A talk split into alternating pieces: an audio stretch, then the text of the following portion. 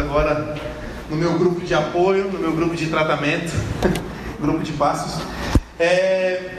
Bom, eu não sou da, da Mosaic, o Rodrigo queria me apresentar aqui para vocês hoje, mas ele começou dizendo que aqui é a sala da nossa casa, né? Então não faz sentido a gente ter muita cerimônia. É, eu gostaria já de me apresentar e não perder aquilo que Deus já está fazendo no nosso meio. Eu sou da Igreja Batista Central de Fortaleza. É, ela é uma tenda, certo? Então acho que tem aí. Pronto.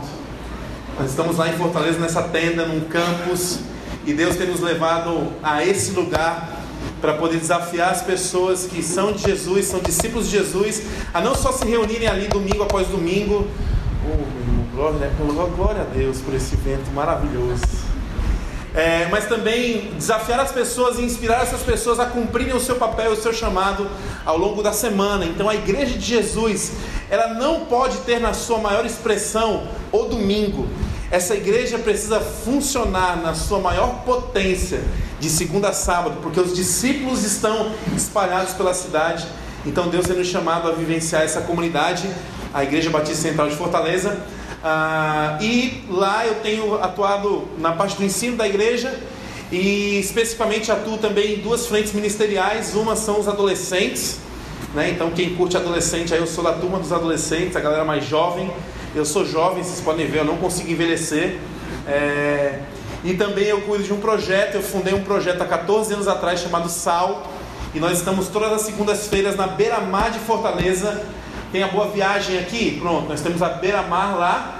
Só tem algumas diferenças, né? A gente não tem esses animaizinhos domésticos que vocês têm aí, que ficam nadando ali pela praia, né? Nós não temos isso lá. Mas nós temos um anfiteatro e lá nós nos reunimos ah, toda segunda-feira às 8 horas é, e nós temos a oportunidade de falar do amor de Jesus para a cidade. Né? Temos pessoas cristãs que vão, cristão pentecostal, cristão tradicional, cristão desviado, quem não é cristão.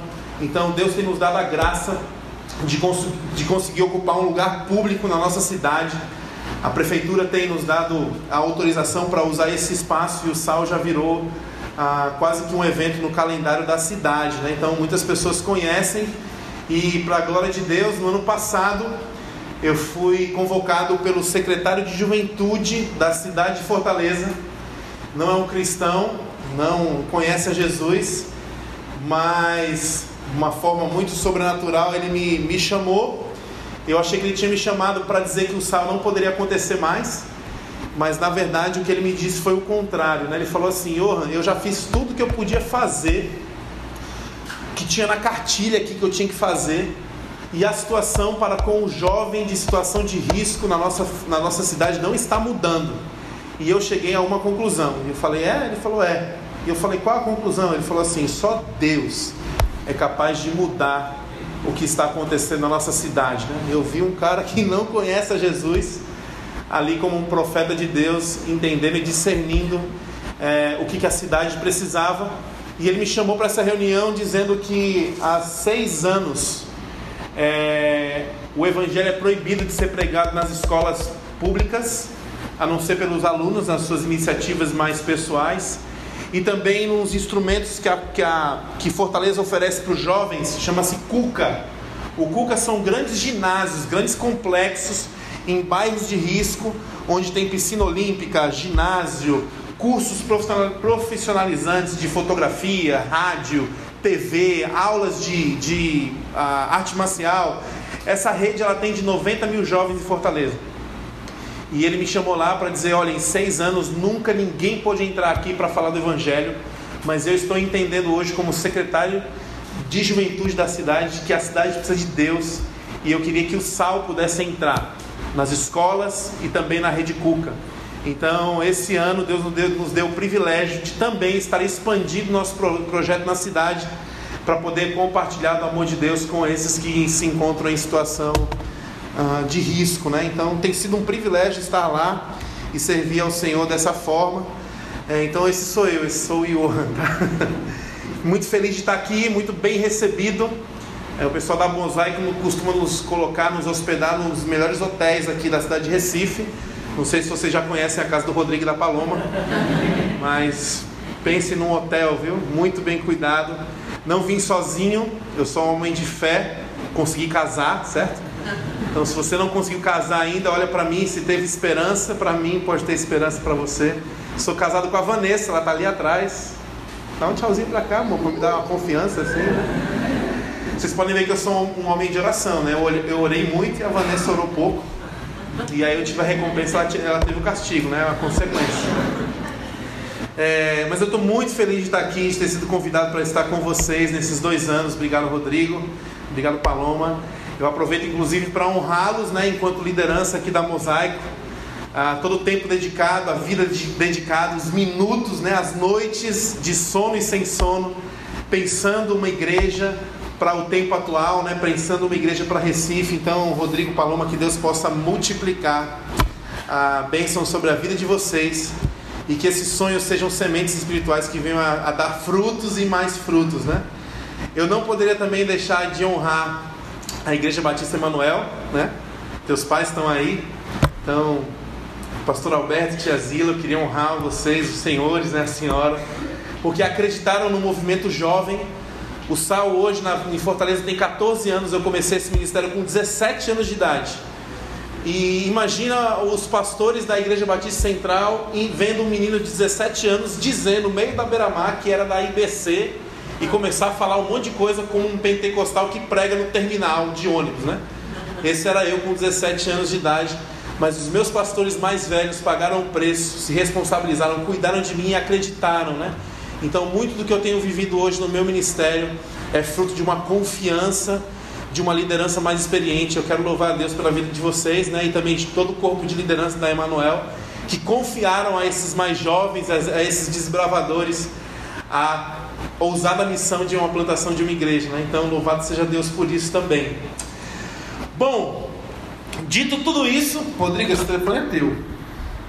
Pega aí, porque senão é capaz de jogar no chão, com raiva.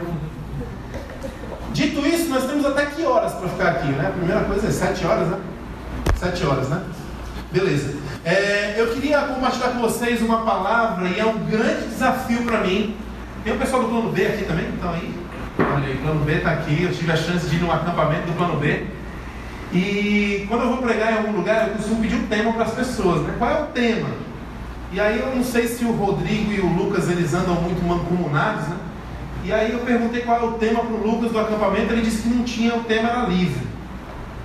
Perguntei para o Rodrigo, falei, Rodrigo, qual é o tema lá para a gente poder falar uma mosaico? Fala o que Deus colocou no seu coração. Eu fico meio indignado, né? Porque assim, eu gosto quando as pessoas não tema para pregar. Fica mais fácil, né? Você pode no YouTube, você digita lá o tema. Então, o Google te ajuda. É, mas eles não fizeram isso. E aí ontem eu estava em dúvida do que eu queria compartilhar com vocês aqui hoje. E olhando a playlist, eu queria tocar. Essa música Oceans me deu uma luz e eu queria compartilhar com vocês um texto da palavra de Deus que está lá em Lucas capítulo 5, do verso 1 ao verso 11. Talvez todos nós conhecemos essa história, ou se não a grande maioria conhece essa história, mas que Deus possa nos dar a graça de entender que a Bíblia ela é viva, ela é eficaz, e todas as vezes que nós nos debruçamos na palavra de Deus, ela vem como um renovo sobre nós, nos ensinando novas coisas, né? Então minha oração é que Deus possa nos ensinar aqui acerca dessa história e eu chamo essa mensagem de águas mais profundas, né? Então eu queria ler com vocês Lucas capítulo 5, do verso 1 ao verso 11. Se você puder ligar a sua Bíblia, abrir a sua Bíblia, conectar a sua Bíblia, ou se você não tem Bíblia, você pode acompanhar também no telão, certo? Com o meu brother Gil ali, que é o engenheiro das mídias digitais da igreja, da igreja Mosaico. Né? Então, o Gil aí está nos auxiliando, já está aí no ponto. Ah, Bom, Certo dia, Jesus estava perto do lago de Genezaré e uma multidão o comprimia de todos os lados para ouvir a palavra de Deus. Viu à beira do lago dois barcos, deixados ali pelos pescadores, que estavam lavando as suas redes. Entrou num dos barcos, que, o que pertencia a Simão, e pediu-lhe que o afastasse um pouco da praia. Então sentou-se e do barco ensinava o povo. Tendo acabado de falar, disse a Simão: Vá para onde as águas são mais fundas, e a todos lancem as redes para a pesca. Simão respondeu: Mestre, esforçamos-nos a noite inteira e não pegamos nada. Mas porque és tu quem está dizendo isso, vou lançar as redes. Quando fizeram, pegaram tal quantidade de peixe que as redes começaram a rasgar-se. Então fizeram sinais aos seus companheiros no outro lado do barco para que viessem ajudá-lo. E eles vieram e encheram ambos os barcos a ponto de quase começarem a afundar. Quando Simão Pedro viu isso, prostrou-se aos pés de Jesus e disse: Afasta-te de mim, Senhor, porque eu sou um homem pecador. Pois ele e todos os seus companheiros estavam perplexos com a pesca que havia feito, como também Tiago e João, os filhos de Zebedeu, sócios de Simão. Então Jesus disse a Simão: Não tenha medo, de agora em diante você sempre será pescador de homens. Eles então arrastaram seus barcos para a praia, deixaram tudo e o seguiram. Senhor, a minha oração é que a tua palavra possa nos iluminar e que aquilo que o Senhor falar no nosso coração, que nós possamos sair daqui em coragem e ousadia para fazer algo a respeito que essa palavra encontre um lugar em nós, a ponto de atingir outros. Oro dessa forma em nome de Jesus. Amém. Bom, gente, a história começa de uma forma bem intrigante. Jesus estava ensinando a multidão, a multidão estava comprimindo Jesus. Jesus chega então numa praia, de manhã cedo, multidão seguindo Jesus. Ah, e o povo está com fome, eles chegam na praia. Não sei se você tem esse instinto aqui, mas domingo de manhã, quando eu acordo, eu tenho a chance de ir para a praia. Eu vou para a praia, eu já começo a imaginar o que eu vou comer na praia. Vocês podem ver que de comer eu entendo um pouco. Então eu vou imaginando o que eu vou comer. A multidão estava faminta e ela chega na praia e tem um cenário oportuno. Oportuno. O que vai rolar aqui? Peixe na brasa. Só que ali aconteceu uma coisa estranha. Os pescadores voltaram da pesca, estavam lavando as suas redes. O povo começou a tentar comprar peixe, não tinha peixe, eles não tinham pescado nada. A primeira coisa que vale a pena destacar nesse texto, gente, é que Jesus ele andava com a multidão. Parte do ministério de Jesus foi andar no meio do povo. E é lindo olhar que multidão, gente, representa, sabe o que? Multidão. Na multidão tem gente bonita, gente feia, gente cheirosa, gente, gente fedida, gente com dinheiro, gente com dívida. Na multidão tem branco, tem preto, na multidão tem crente, tem descrente. Multidão é um lugar de todos. E é interessante que quando Deus decide entrar na história como Jesus, Ele anda no meio de todos. Ele tem acesso a todos, Ele está aberto a todos. E o mais lindo disso tudo é que essa história revela uma outra dinâmica desse Deus que entra na história. Ele anda no meio da multidão, mas no meio da multidão, Jesus encontra alguém. O que isso traz para mim, o que isso traz para você? Olha o ensinamento precioso da palavra de Deus. É que no meio da multidão, Deus está no meio de todos. Porque Deus quer encontrar alguém. E encontrar alguém aqui não é um bingo espiritual, não é uma rifa divina. Encontrar alguém significa que Deus quer ter intimidade conosco. Ele não olha para uma igreja, ele não olha para uma multidão e ele só vê um bando de cabeças. Ele olha para nós como vida, como ser humano, como história. E ele quer se relacionar conosco. Então Jesus Cristo, ele anda no meio de todos, porque ele quer encontrar alguém. Ele quer se relacionar de forma íntima e profunda com os seus. Então ele anda na multidão. E a dinâmica dessa história, uma multidão faminta que o comprimia, o faz sentar num barco à distância para ensinar a todos. Mas em um determinado momento, Jesus sai da multidão e ele encontra alguém. Ele olha para Simão. Olha que coisa interessante, ensinando todo mundo. De repente ele para, ele vira aqui e diz assim: Simão, leva o barco para onde as águas são mais profundas. A minha oração é que Deus, no meio dessa pequena multidão, ele possa encontrar alguém. E esse alguém é você, esse alguém sou eu. Por quê? Porque Deus quer tratar coisas na minha vida e na sua vida de forma específica. Ele quer nos desafiar. E aí, olha o que ele fala para Simão: Simão, leve o barco para águas mais profundas. Jesus Cristo não quer entrar na minha vida, não quer entrar na sua vida. Jesus Cristo não veio nesse mundo. Jesus Cristo não pagou um alto preço na cruz para nos dar um livre acesso com Ele e com o Pai. Para que nós pudéssemos dizer assim: puxa, olha que Jesus bonitinho que eu encontrei na beira do caminho. Ele quer ser meu amiguinho. Jesus não é o esmilinguido, eu não sei nem se tem esmilinguido aqui. Jesus ele quer se relacionar conosco para quê? Para nos desafiar a algumas coisas. A vida com Deus não se resume somente em sair do inferno e vai para o céu. A vida com Deus não se resume somente em sai das trevas e vai para a luz. Existe um processo de aprimoramento, onde Deus está completamente empenhado não em resolver, não em solucionar, não em prover todos os nossos sonhos e desejos, porque se Deus assim o fizesse, talvez iríamos para o inferno. Deus está completamente empenhado em se relacionar conosco, não só para nos tirar das trevas e nos pôr na luz. O seu empenho é para nos conformar à imagem e semelhança do seu filho. Então Deus vai fazer de tudo para com todos para que todos sejam semelhantes ao seu filho. Isso é um desafio de vida, isso é um desafio de fé. É por isso que Jesus olha para Simão e diz assim: Simão, chegou a hora de você levar o seu barquinho para águas mais profundas. Quando Jesus entra no barco da nossa vida, a nossa espiritualidade é abalada. A nossa conversa não pode ser mais superficial. A nossa forma de se relacionar com alguém não pode ser mais superficial. A nossa fé não pode ser mais superficial. Quando Jesus entra na nossa vida, o desafio é: eu quero que você vá para águas mais profundas. Sabe por quê? Porque a superfície é muito confortável. Porque a superfície nos estagna. Porque nós só seremos desafiados de fato nas profundezas, porque lá nós não temos o controle. Enquanto a água está batendo na nossa canela, nós estamos aqui como dono do universo, achando que a vida está sobre nós e ninguém nos tira a vida. Mas quando você vai para alto mar e você pula ali, não faz isso aqui em Recife, em nome de Jesus. Quando você for para Fortaleza, você aplica essa, essa mensagem. Mas quando você pula em alto mar, onde você não tem pé,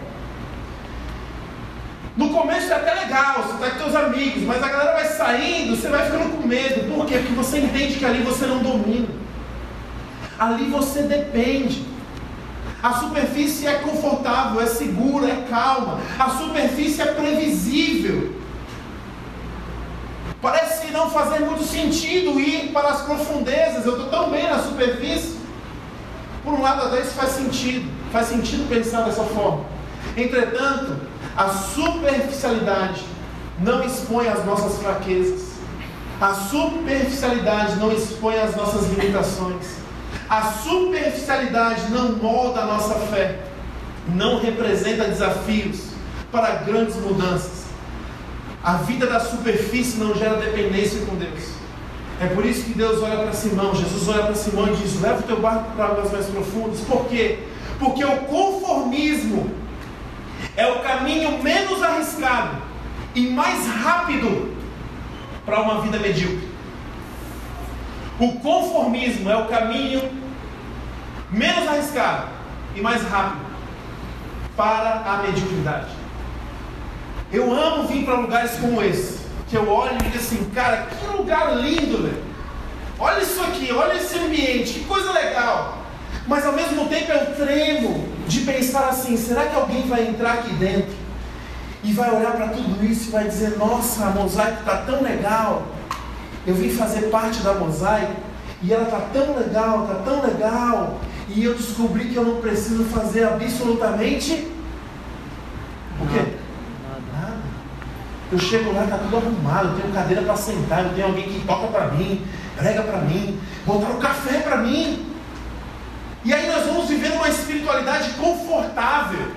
E nós achamos que igreja então é um lugar para estarmos seguros.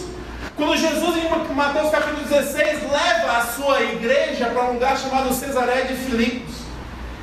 E ele coloca esse povo num lugar de adoração profunda, profana.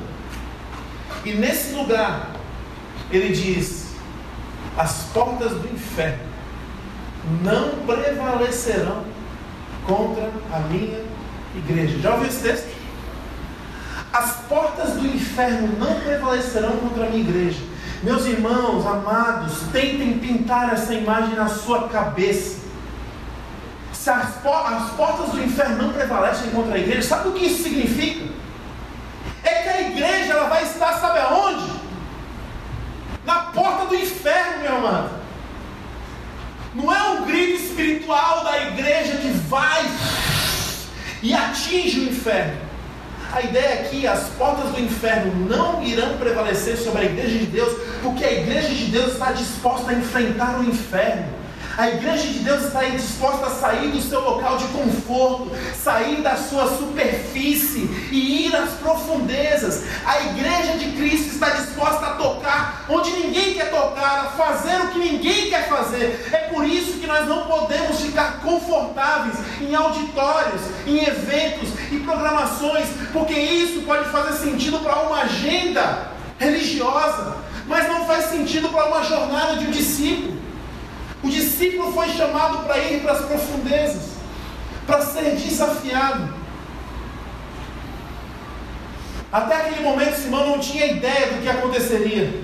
A única coisa que ele tinha era uma péssima experiência. A primeira pescaria. Já pensou? Imagina, cara, Simão voltando com os seus olhando para os caras assim: Meu irmão, essa foi a pior pesca da história. Galera, vamos fazer o seguinte: não vamos contar para ninguém que essa desgraça aconteceu com a gente. Nós saímos para pescar e não pescamos nada. Está combinado? Está combinado. Quando eles olham para a praia, está vindo uma multidão. Imagina como é que Simão se sente. Você já passou pela experiência de você estar tá andando em algum lugar público e dar uma topada e você fica com vergonha, você se recompõe bem rápido, como se nada tivesse acontecido. E você sai andando olhando assim e ninguém viu, até que alguém lá atrás faz assim, eu vi, viu? E aquilo mexe com você. Ai que vergonha. Ai que vergonha pagar um mico em público. O que ele estava vivendo, o que ele tinha nas suas mãos era uma péssima experiência. Péssima experiência. Talvez você já foi um discípulo de Jesus muito fervoroso Talvez você já foi alguém, Deus, que disse: Deus me usa.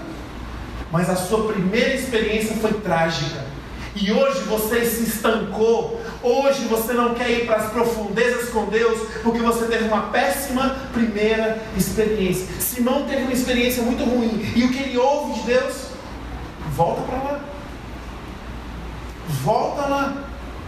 Ir para águas mais profundas significa também um convite de Deus para tocar nas nossas más experiências. Quando Jesus fala não, vai para o fundo, Jesus quer tocar naquilo de ruim. Jesus quer tocar nos fantasmas do, passado. Jesus quer tocar nos nossos traumas, nos nossos preconceitos. É por isso que nós precisamos sair da superfície. É por isso que, como discípulos de Jesus, nós não podemos nos conformar a uma vida medíocre de uma rotina religiosa, mas de uma jornada com Deus. Chegando no fundo, aquilo que Simão menos queria ouvir, ele ouviu. Sabe o que Jesus disse para ele? Lance as redes para pescar. Uma coisa é você passar vergonha sozinho. Uma coisa é você cometer um mico e tá só você, os anjos, os demônios ali, né? A outra coisa é você pagar um mico em público. Uma coisa é você sair para pescar, não pescar nada e não ter ninguém na beira da praia. A outra coisa é você ter uma multidão assistindo o que está acontecendo na sua vida. Eu não sei aqui, mas no Ceará, meu amigo, o cearense ele, ele, é tão engraçado que até nas desgraças ele faz piada. Então imagina assim, se fosse em Fortaleza essa história, quando Jesus entrasse no barco com Simão, os caras da multidão começaram a tirar foto e fazer meme. Jesus entrou no barco do pescador fracassado. Quando Jesus pegou e botou o barco para o fundo, a galera já ia começar a dar risada, a multidão de Fortaleza ia dar risada. Quando Jesus dissesse para Simão, lança tuas redes agora, macho, a multidão de Fortaleza ia fazer assim. Yeah! Yeah! Yeah! O que Simão menos queria ouvir lhe fora dito. Lance as suas redes. Tem certeza, Senhor? Senhor, olha, a gente fez isso a noite toda. Percebe? O mesmo barco, o mesmo lago, as mesmas redes. Talvez você olhe para as suas experiências com Deus e você diz assim: eu já tentei fazer essas coisas e essas coisas deram errado. Então é a mesma coisa, eu não estou disposto a fazer a mesma coisa. As circunstâncias são as mesmas, nada mudou ao meu redor. Você se sentiu parado na sua vida, estagnado na sua vida. Parece que Deus não muda aquilo que eu quero que Ele mude. Talvez você vive uma luta na sua casa e você já desistiu de orar porque você não vê Deus mudando algo. Então eu não quero ter vida profunda com Deus, porque eu estou orando, estou orando, estou dependendo, estou me entregando, estou tentando ser usado, mas parece que Deus não muda algo. Aí você para. Meus amados, quando Deus não muda algo, Ele quer mudar alguém. Quando Deus não muda algo, Ele quer mudar alguém. A minha adolescência foi marcada por um tempo muito difícil onde enquanto meu pai não conhecia o Senhor Jesus, eu tive muito problema com meu pai. Sofri perseguição e sofri exploração dentro da minha casa. Hoje minha esposa agradece a Deus, porque assim, quebrou uma lâmpada, quebrou um chuveiro, caiu a parede da minha casa, eu sei fazer tudo isso. Porque lá em casa meu pai não ligava para ninguém consertar nada. Eu era o raimundão da minha casa. Quebrou alguma coisa, meu pai mandava consertar. Todo dia de manhã eu tinha que acordar mais cedo, lavar os dois carros. Ele ia inspecionar os dois carros. Era um regime militar muito difícil. Minha relação com meu pai ficou muito desgastada. Meu desejo na adolescência era que meu pai pudesse conhecer a Cristo e me pedir perdão. E orava incessantemente por isso. Eu quero que meu pai conheça Jesus. Eu quero que meu pai conheça Jesus. Gente, meu pai aceitou a Cristo. Uh! Mas agora vai ficar mais fácil.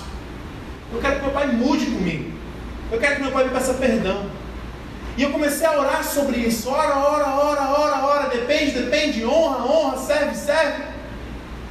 E a coisa não mudou. Meu pai nunca sentou para mim para dizer: Filho, me perdoa por tudo aquilo que eu fiz contra você. Meu pai nunca fez isso. E aí, valeu a pena? Perdeu seu tempo? Não, sabe o que eu descobri? Meu pai não mudou absolutamente nada. Mas o fato de depender de Deus, orar ao Senhor, me colocar nas tuas mãos, Deus mudou a mim. Então, quando Deus nos coloca numa situação de dificuldade, de risco, de sair da superfície, de romper aquilo que é normal, e algo não muda, não desista, porque se algo não muda, Deus quer mudar alguém. Pelo receio de Simão, aquela ordem abalou todas as estruturas do simples pescador. O conformismo pode turvar a nossa compreensão de, de quem Deus é de fato. Às vezes estamos tão envolvidos pelo conforto da vida que quando as coisas começam a ser abaladas, quando algo começa a nos incomodar, quando nós somos desafiados a ir além, a aceitar, a assumir a responsabilidade de passar por situações desconfortáveis, parece que algo está errado. Parece que Deus está nos traindo. Parece que alguma coisa que Deus me propõe, te propõe, que não nos dá uma sensação de tranquilidade, a gente diz assim: eu não tenho paz de fazer isso. Eu não me sinto em paz. Mas essa paz está muito mais ligada às nossas sensações do que às nossas convicções. Paz na Bíblia não tem a ver com emoção. Paz na Bíblia tem a ver com convicção. Tiago capítulo 1 fala o seguinte: Felizes vocês serão quando forem provados. Como assim, cara? Feliz eu, ser, feliz eu serei se eu não for provado. Felizes serão as provações. O que Tiago está nos ensinando? Ele doidou o cabeção? Não, não, não. O que Tiago está nos ensinando é que quando eu e você fomos abalados, é que quando eu e você nós fomos provados, nós poderemos nos alegrar, porque nós teremos a chance de se sustentar em Deus, a ponto de ver tudo tremendo, tudo caindo, e você em pé. Então as provações têm a capacidade de nos tornar felizes, porque nós conseguimos entender que quem nos sustenta é o Senhor. É o Senhor. Paz não é sensação, gente. Paz é convicção. Deixa eu contar uma historinha para vocês. Eu estava pregando no domingo lá nos adolescentes. De repente eu parei de pregar o que eu tinha que estar programado. E eu comecei a falar de Lucas 15. E eu estava falando de Lucas 15 e não sabia por que, que eu falava de Lucas 15. E aí eu fui para casa encucado pensando por que, que Deus ficou martelando Lucas 15 na minha cabeça, esse domingo. Eu já fiz série de Lucas 15, eu já li Lucas 15, eu já li o livro do John MacArthur de Lucas 15, Filho Pródigo, eu já li o Tim Keller, Deus Pródigo, que meu amigo Rodrigo me presenteou. Eu já li tudo, eu já ouvi tudo. Por que, que Deus está me levando para ler Lucas 15? Eu li Lucas 15 de noite, nada. Li de novo, nada. E eu dizendo, meu Deus, o que, que é isso? Segunda-feira de manhã, eu acordo, vou para a igreja, abro Lucas 15, leio aquilo de novo, falei, Deus, o que, que é isso? O que, que Lucas 15 está aqui no meu coração? A palavra do filho pródigo. Vou para Beira-Mar. Não era eu que queria pregar naquele dia, né? Eu fui para ficar na zona de conforto, na superfície, sentadinho. O pessoal prega, canta, dá um show lá, o povo se converte, massa. E aí alguém dá do acolhimento diz assim, Iô, 10 horas da noite, certo? Segunda-feira, beleza? Segunda-feira, 10 horas da noite. Johan, é, o, o seu, tem duas pessoas lá em cima, o seu Manuel e o seu Raimundo. Eles querem se internar numa comunidade terapêutica. Eu olhei e falei, é mesmo, né? Que legal. E lá em Fortaleza, assim, comunidade terapêutica, se você matar alguém em Fortaleza, você pode se internar numa comunidade terapêutica. Porque a polícia não vai te encontrar. Pense num lugar longe. Não tem Igaraçu? Sabe onde é Igaraçu? Eu sei é Igaraçu. Pronto, pior que Igaraçu, mais longe daqui, certo? Meio do mato, meio dos barrancos, é comunidade terapêutica de Fortaleza nesses lugares. Aí eu pensei, eles querem uma comunidade terapêutica, eu olhei e falei, puxa, 10 horas, segunda-feira, eu vou arrumar alguém para dar uma carona para esses irmãos, né, para a comunidade terapêutica. Chamei uma pessoa, fulano, você vai por onde? Tem como? Não, não tem. Eu disse, claro, como é que pode, cara? Não pode levar. Ciclano, não, não posso. Beltrano, não, não dá. Eu pensei assim, que droga, Deus quer que eu faça isso. Momento de sinceridade aqui, sabe? Eu não acredito que eu vou ter que levar esses caras na comunidade. Eu não tinha nem visto os caras. Você, eu. Aí eu falei pro pessoal do acolhimento, cara, faz o seguinte, tem um missionário da comunidade aí? Tem. Pois eu preciso que ele vá comigo, porque eu não sei onde é esse negócio, não tem no Google Maps, não tem no Waze, é terrível achar esse negócio. Beleza, eles encontraram o missionário, o missionário foi comigo.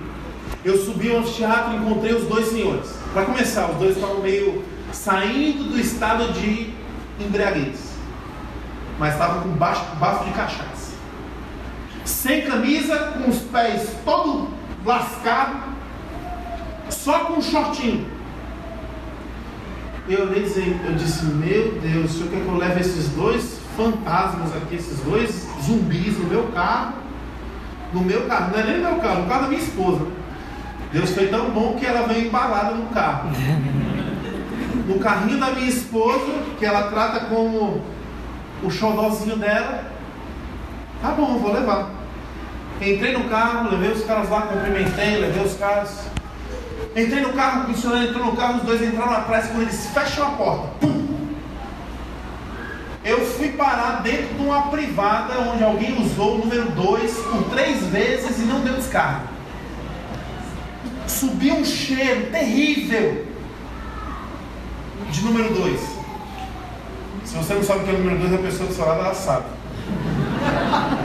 Subiu um cheiro terrível de número 2. Vocês estão dando risada porque não foi no carro de vocês. Porque na hora eu pensei, eu vou morrer aqui com esse cheiro, eu vou morrer. A segunda coisa que eu pensei foi, se eu não morrer agora, chegando em casa, a minha esposa me mata. Então eu vou morrer de qualquer jeito. Eu olhei para o missionário, o missionário olhou para mim com aquela cara assim, é, vai ter que aumentar, pastor. o meu pastor de Fortaleza, chama Armando Bispo, ele é profissional, campeão de rally profissional. Eu segurei na direção do meu carro e eu fiz uma oração. E eu orei assim, ó. Deus, em nome de Jesus, o Espírito que está sobre o pastor Armando, quando ele faz uma competição de rally, que venha sobre mim agora, amém. Eu abri meu olho, eu baixei o vidro. E eu saí dirigindo da beira-mar de Fortaleza, feito um piloto de Fórmula 1. E o vento entrando, ninguém escutava nada dentro do carro, o vento entrando, até que o missionário me cutucou assim e falou assim: Pastor, o senhor está querendo levar a gente para a comunidade terapêutica ou está querendo levar a gente para a glória? Eu disse, meu irmão, aqui está podre, está podre, está podre. E os dois velhinhos bebum lá atrás, podre. Eu não sabia se eles tinham pisado em alguma coisa, eu não sabia se eles não tinham se limpado, eu não sabia se eles estavam fazendo alguma coisa ainda. Estava podre. Até que o seu Raimundo, do banco de trás, diz assim: Obrigado, meu pai. Eu estou voltando para casa. Sabe o que, apitou na minha cabeça? O que, apitou? Lucas 15, filho pródigo. O menino desejava comer a comida dos porcos. Pense em alguém que se lambuzava de comida. Pense no cheiro. Naquela hora começou a descer uma lágrima no meu olho. E eu disse, meu Deus, o que, que eu estou fazendo aqui? Diminui a velocidade do meu carro. Liguei o ar-condicionado. Subi o vidro. Olhei para trás e disse, qual é o seu nome mesmo, senhor? Seu Raimundo. É esse, Raimundo. Qual a tua história? O que, que houve? Contou a sua história. Fomos conversando no carro, se relacionando. Quando a gente chega na comunidade terapêutica, já por volta de umas 11h30, os caras estavam tudo acordados na comunidade terapêutica. Porque eles queriam celebrar e festejar a chegada daqueles dois. Lucas 15, como é que termina a história? Festa. Festa porque aquele que estava morto voltou. Os caras saíram festejando, abraçaram os dois, a gente se abraçou todo mundo numa roda. Bora aqui, pastor, por nós e tal, vamos orar. A. O missionário ficou para dormir lá. Eles foram festejando, eu entrei, eu voltei para o carro e falei, Deus, vamos ver aqui o que, que eles fizeram. Não tinha nada no tapete, eu disse, misericórdia, vai estar no banco. Não tinha nada nos bancos. E um cheiro terrível. Eu falei, pronto, a primeira morte eu já escapei, agora da segunda morte eu não vou escapar. Mas glória a Deus por isso. Entrei no carro, Baixei o vidro do meu carro, ninguém de ferro. Voltei, saí da comunidade terapêutica. Peguei uma trilha, esquema Igaraçu. Liguei o som. Estava o CD de um amigo meu chamado Rodolfo Abrantes. E ele começou a cantar ali no som que das minhas feridas saia poder procurar. Eu não sei o que aconteceu. Eu suponho que tem uma plantação de flores por o caminho que eu passei. Mas enquanto eu estava voltando, louvando a Deus, parece que estourou um bom ar dentro do meu carro e o meu carro foi invadido por um aroma de flores. E eu sentindo aquele cheiro, eu comecei a chorar. E Deus falou muito profundamente ao meu coração: Filho, eu não te chamei para viver pelas sensações, porque as sensações elas nos enganam. Sensação é passageira. Eu te chamei para viver pelo senso. E aí Lucas 15 bateu na minha cabeça de novo. Eu li tantas vezes que eu sabia todas as palavras. E sabe o que Lucas 15 diz? Quando o filho está todo lambuzado e fedido, e ele lembra da casa do seu pai, a Bíblia diz que ele veio a senso. E o senso fez com que o menino voltasse para os braços do pai. Ou seja, um cristão não pode andar por sensações, um cristão anda pelo senso. O que o menino teve foi um estalo. Quando Deus falou comigo naquele carro, eu estava chorando, sentindo aquele cheiro de flores. Deus ainda fez questão de ministrar o meu coração através daquela música. E quando você decidir viver pelo senso, eu vou providenciar as melhores sensações para você. Amém. Isso não é coisa que acontece na superfície, gente. Isso não é coisa que acontece na reunião montada com tudo ligado, com tudo pronto para servir alguém. E esse alguém é você que só senta, levanta e vai embora. Isso acontece com quem se dispõe. Preguei Lucas 15 aqui, não era para pregar Lucas 15, eu volto para o texto. Nas profundezas, Jesus abala Simão para mostrar que Deus abala tudo que é abalável para que o inabalável permaneça. Olha esse texto de Hebreus 12.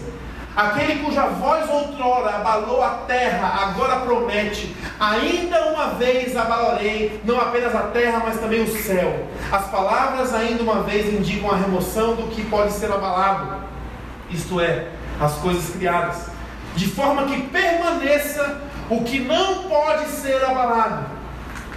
O que Hebreus está nos ensinando aqui, gente, é que na nossa jornada com Deus, nós não queremos sair do nosso conforto, nós não queremos viver pelo senso, mas sim pelas boas sensações e pela sua infinita misericórdia. Deus se recusa a deixar a nossa vida como está, e Ele é capaz de abalar, de sacudir todas as coisas, para tudo aquilo que for abalável cair por terra, para que haja somente você e Ele. Para que não haja nada entre eu e o meu Senhor. Deus abala todas as coisas. E abalar todas as coisas muitas vezes é perder o emprego. Abalar todas as coisas é muito, muitas vezes ter que lidar com o luto. Abalar todas as coisas significa às vezes acabar o namoro. Deus abalará todas as coisas para nos trazer ao senso.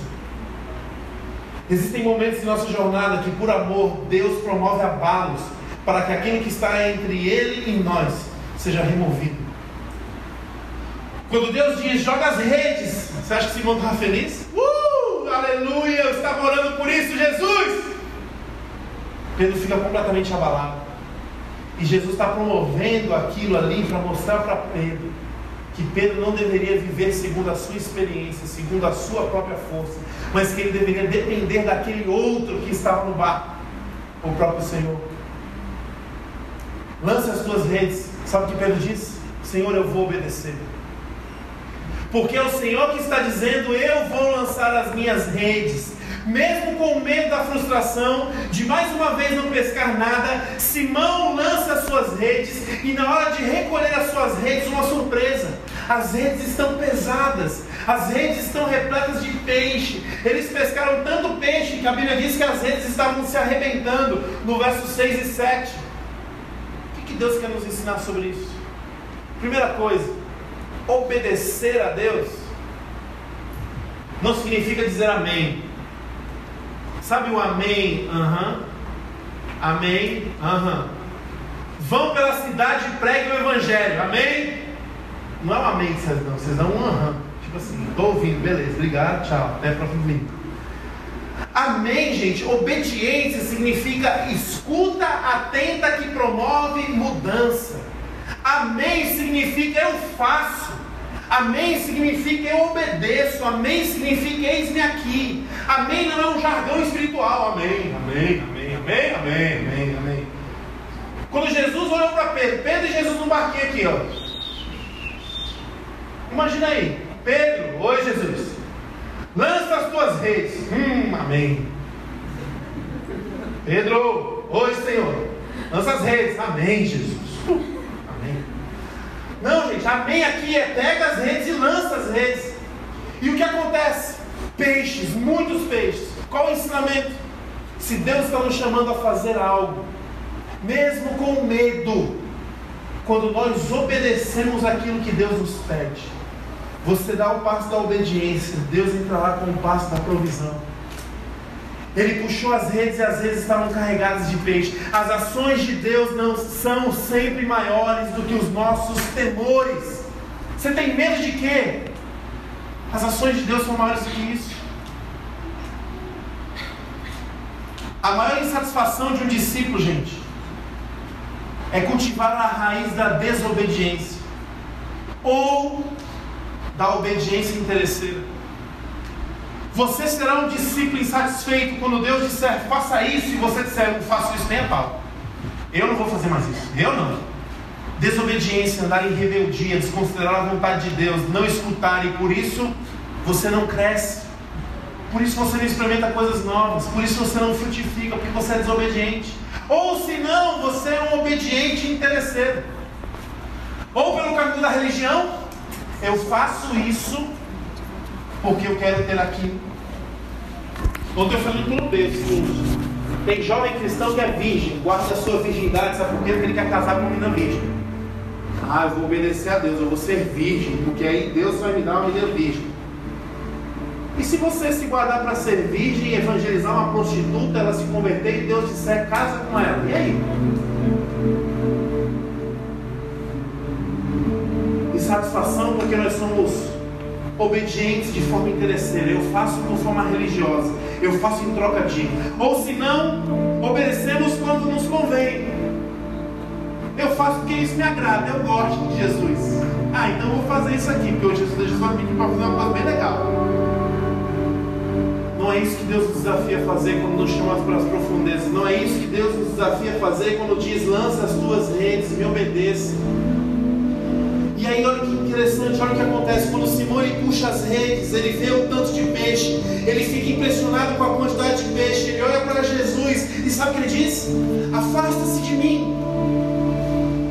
Vai para lá, Jesus. Por quê? Porque Simão tinha consciência da sua condição. Simão era alguém pecador. Simão olhou e disse: Espera aí, quem sou eu para me encontrar com esse Deus Santo? Eu não sou digno. Jesus, se afaste de mim. O pecado nos alimenta o isolamento, gente. Não obedecer a Deus vai nos isolando cada vez mais da sua vontade e do seu corpo. O pecado alimenta o isolamento, mas a graça de Deus, ela alimenta a inclusão. Quando Simão olha para si, reconhece que é pecador e diz: Afasta-se de mim, Jesus. Jesus olha para a atitude arrependida e consciente de Pedro e diz: Não, não, não, não, eu não vou me afastar de você, pelo contrário, você será parte do meu time. O reino de Deus vai contra a cultura do isolamento, gente. Jesus veio quebrar todo o nosso isolamento. Ele não nasceu num palácio, ele não nasceu num bairro nobre, ele nasceu na manjedoura, porque todos tinham acesso, homens do campo e pastores. Ele andou no meio do povo, tinha intimidade com todo tipo de pessoas, incluindo as mais indignas. Ele morava com os seus, ao invés de se isolar em algum lugar. Todas as regras e costumes que representavam o isolamento, Jesus Cristo, quando esteve nessa terra, ele rompeu isso isolamento cultural. O judeu não falava com mulheres, Jesus falava com as mulheres. O judeu não falava com gentios e publicanos, Jesus comia com eles. Isolamento religioso, Jesus rompeu o véu do templo que separava os sacerdotes dos outros. Jesus veio dizer que nós temos livre acesso a Deus. Jesus rompeu as barreiras físicas. Ele tocou e restaurou a saúde de pessoas enfermas que eram excluídos da sociedade porque eram taxados como pecadores. Jesus Cristo quebrou o isolamento. E talvez hoje você se encontre aqui como um Pedro que está sentado no barco e está dizendo: Deus, eu já falhei demais. Deus, eu não mereço tanto amor, tanta misericórdia. Deus, eu não mereço que o Senhor continue comigo no barco da minha vida. Afasta-se de mim, Senhor. Quando Deus vê essa atitude de arrependimento, Ele olha para nós e diz assim: Não, agora não. Agora você chegou onde eu queria que você chegasse. Agora eu quero que você seja do meu time. Caminhando para o final, esses homens chegaram na praia. Um dos barcos quase afundou, dado a quantidade de peixe. Vamos pensar um pouquinho, gente. Quem estava aqui no Brasil em 2014 quando teve aquele atentado aqui no Brasil? Quem estava aqui no atentado? Atentado, gente, Alemanha, Brasil, 7 a 1. Ah? Atentado terrorista. Se você fosse um jogador da seleção brasileira, que você estava em campo e você levou 7 a 1 na Copa do Brasil, você se sentiria quando estivesse voltando para o vestiário? O jogo acabou. Qual seria o sentimento do seu coração? Como é que você se sentiria? Eu gostaria de sumir. Eu ia para o vestiário, eu daria descarga, eu ia pular dentro da privada e morrer ali. Acabou. Não ia dar, né? Pedro estava se sentindo assim, gente. Eu não presto para nada. Eu saí para pescar, não pesquei nada. Uma multidão queria peixe, eu não tenho nada. Aí agora olha o que acontece. Copa do Mundo 2018. Você foi escalado para jogar na Rússia. Final da Copa do Mundo. Brasil e Alemanha. Você está em campo. O juiz apita, o jogo termina. Brasil campeão. Placar 14 a 0. Como é que você estaria se sentindo agora? Hein? Na primeira pesca, eu acho que Pedro voltou no barco com um lenço na cabeça, dizendo assim: que ninguém saiba que eu sou Pedro. Na segunda pesca, barco cheio, peixe. Para quem era pescador, peixe significava duas coisas: primeiro, comida, segundo, dinheiro muito peixe, uma multidão faminta na praia. Eu voltaria tirando selfie.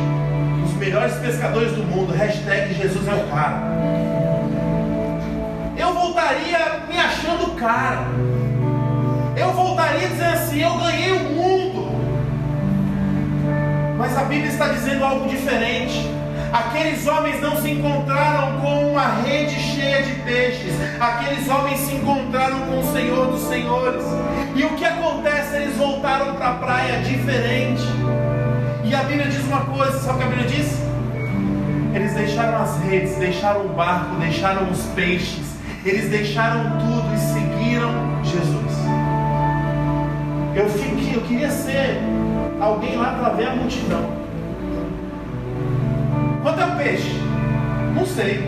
Pergunta para ele, que é o pescador. Cadê? Não sei. Como, cadê, cadê os caras que pescaram?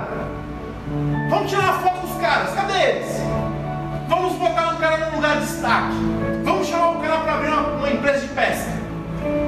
Cadê esses caras? Eles deixaram as redes. Eles deixaram o barco, eles deixaram os peixes, e eles simplesmente seguiram Jesus. Sabe o que isso nos ensina, gente? Evangelho não significa conquistar o mundo. Evangelho significa deixar o mundo para trás. Jesus não está nos chamando para sermos reis desse mundo. Jesus quer nos entregar como oferta e sacrifício por esse mundo, a ponto de abandonarmos todas as coisas. E aí você pode pensar, Ior, você está louco? Como é que eu vou deixar tudo? vai deixar tudo, meu irmão. Você vai deixar tudo aquilo que não é importante para ter aquilo que é essencial. Porque os discípulos deixaram aquilo que era acessório para caminhar com quem era o autor da vida. Diante de Jesus Cristo, peixes, barcos, redes, reputações, bens, riquezas, influência, títulos, reconhecimento. Quando você de fato encontra Jesus Cristo, prioridade e passam a ser tudo que menos importa. Porque Jesus Cristo é tudo aquilo que nós precisamos. Meus irmãos, para encerrar aqui, esse, esse texto ele tem um título chamado Pesca Maravilhosa. Sabe por que ele chama Pesca Maravilhosa? Porque pescadores saíram para pescar e pescaram toneladas de peixes. Essa história é conhecida como pesca maravilhosa, porque pescadores de peixes se tornaram pescadores de gente. É por isso que o nome dessa história é Pesca Maravilhosa. É isso que Jesus Cristo quer fazer em nossas vidas.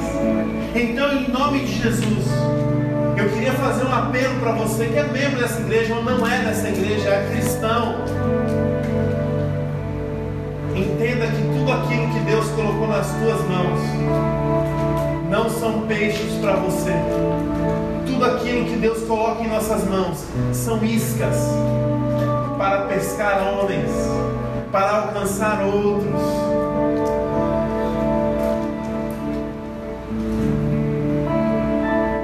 Levar a refletir: quem é você nessa história? Quem é você hoje? Feche teu olho, curva tua cabeça. Eu queria que você pensasse um pouquinho aí sobre isso. Quem é você nessa história? Você é a multidão? Não tem muito relacionamento com Jesus? Está no meio do povo para ver o que vai acontecer? Você é uma multidão que está aqui porque você quer comer um peixinho sem muito compromisso? está de passagem por aqui porque você conhece alguns amigos e você gosta do clima. Se você é multidão, Deus está aqui para encontrar alguém. E esse alguém é você, meu amado. Ele quer tirar você do isolamento. Ele quer tirar você da omissão quer te chamar pelo nome. Ele quer repartir a história dele com a tua história. Ele quer que você saia da multidão e você se torne filho dele. Filha. Então talvez chegou a hora de você fazer essa oração e dizer: Jesus, eu quero que o Senhor entre no barco da minha vida. E eu entrego esse barco, eu entrego a minha vida para que o Senhor possa me levar para onde o Senhor quiser. Quem é você nessa história? Multidão? Ou você é Simão? Jesus já entrou no meu barco. Jesus já me desafiou a fazer algumas coisas. Mas eu continuo na superfície. É interessante que Simão vira o grande apóstolo Pedro. E Pedro nega Cristo três vezes. Talvez nós temos alguns Simãos aqui essa noite. Onde você já desistiu do Evangelho, você vive uma religião aqui. Onde você acha que igreja é ser amigo dos teus amigos cristãos somente. Olha para o teu chamado e diz: Eu já estraguei meu chamado há muito tempo. Eu já fiz uma entrega a Jesus, mas quer saber? Eu deixei de pescar gente, eu voltei a pescar peixes. Foi isso que Simão fez quando negou a Jesus. Ele retrocedeu, voltou a, voltou a pescar peixes. Quem é você nessa história? Se você é esse Simão, João capítulo 21 conta uma história onde Jesus Cristo vai para a praia depois de ter ressuscitado. Ele encontra Simão pescando, ele está na beira da praia. Simão não pesca nada, e ele diz da beira da praia: joga a rede para o outro lado. Simão joga a rede para o outro lado e começa a pescar peixe. Isso é coincidência? Simão sai do barco, vai ter um encontro com Jesus. Ali estava brasa, ali estavam peixes. Senta e começa a comer com Pedro. E Jesus pergunta a Pedro: Pedro diz sim. Jesus pergunta, Pedro, você me ama? Jesus, Jesus pergunta, Pedro responde sim. Jesus pergunta pela terceira vez: Você me ama, Pedro? Gente, o mesmo cenário, o mesmo momento, Deus renovou todas as coisas sobre a vida de Pedro. Quantas vezes você negou a Cristo?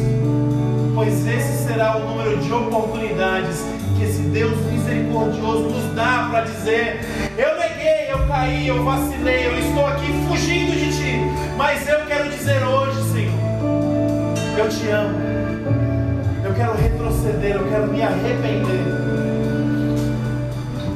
Quem é você nessa história, querido? Multidão. Deus está dizendo: sai do meio da multidão, eu quero te conhecer, eu quero te conhecer, eu quero que você me conheça sai do meio da multidão.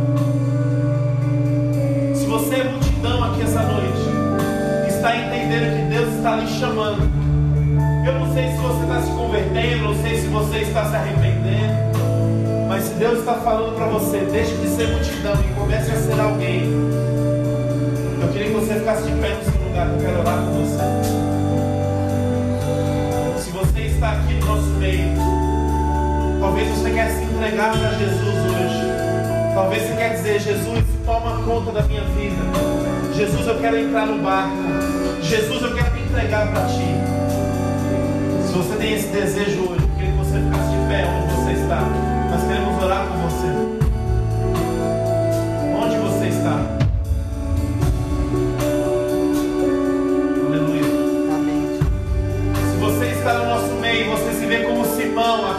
estragou tudo, que está dizendo: Senhor, eu quero voltar. Ó, eu entendo que o Senhor me chamou para pescar gente, para pescar homens, e eu estou voltando a fazer aquilo que eu não fui chamado a fazer.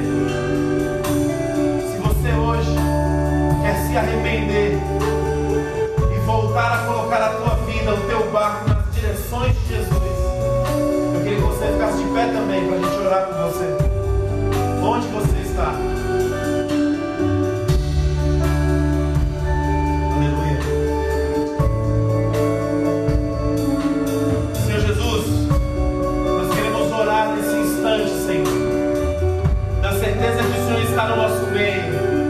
Certeza que a tua palavra nos desafia, Senhor, a viver de forma digna da vocação que recebemos. Eu oro por esses queridos, por essas queridas, por esses irmãos que se põem de pé aqui, Senhor. E assim como o filho pródigo veio a senso e se colocou de pé e foi ao encontro do Pai, que essa atitude seja vista por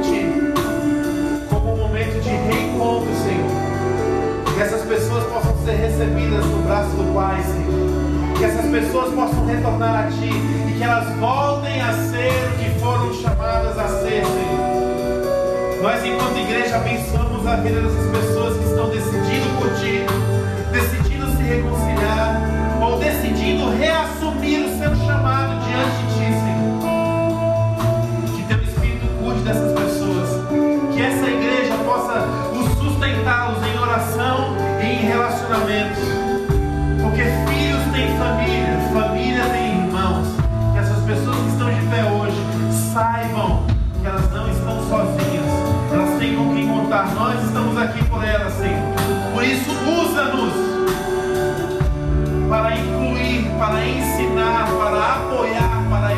abençoar